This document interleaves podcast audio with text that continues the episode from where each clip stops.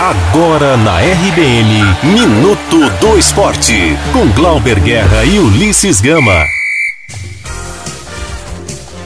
Ulisses Gama.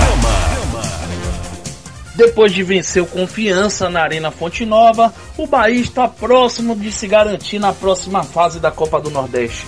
Para isso, basta vencer o América de Natal no próximo sábado, na Arena das Dunas, pela sétima rodada da Copa do Nordeste. Caso consiga um triunfo, o tricolor se classifica diretamente. Em caso de empate, terá que torcer contra o ABC no jogo contra o Imperatriz, no estádio Frei Epifânio.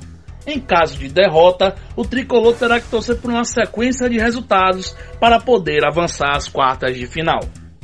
A equipe tricolor se reapresentou na tarde da última segunda e treinou a parte técnica visando a partida Durante uma parte da atividade, os jogadores titulares focaram na parte regenerativa.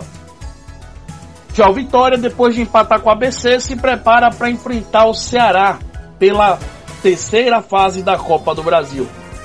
O jogo vai ser especial para Ronaldo, que se aproxima dos seus 50 jogos com a camisa do Leão. O goleiro se tornou titular da equipe após a lesão de Martim Rodrigues, e ele já foi destaque do primeiro Bavi entre os times principais do Leão e do Tricolor.